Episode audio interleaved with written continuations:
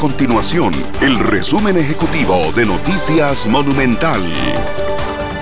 Hola, mi nombre es Fernanda Romero y estas son las informaciones más importantes del día en Noticias Monumental.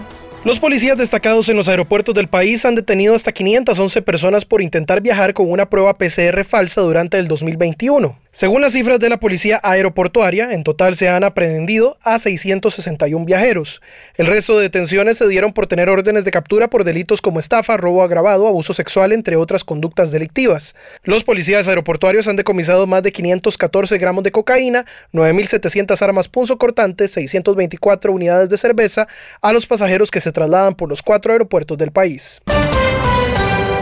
El Cuerpo Nacional de Bomberos confirmó que tomará varios días en determinar la causa que provocó una explosión en una vivienda utilizada como fábrica clandestina de pólvora en Aguacaliente de Cartago.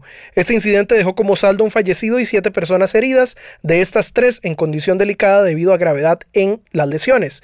Miguel Araya, jefe de investigación de incendios de bomberos, explicó que para tener claridad sobre lo ocurrido se debe hablar con los sobrevivientes. No obstante, estas personas resultaron con heridas de gravedad y deben esperar.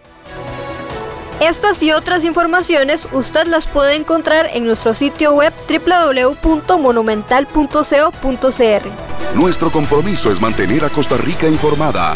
Esto fue el resumen ejecutivo de Noticias Monumental.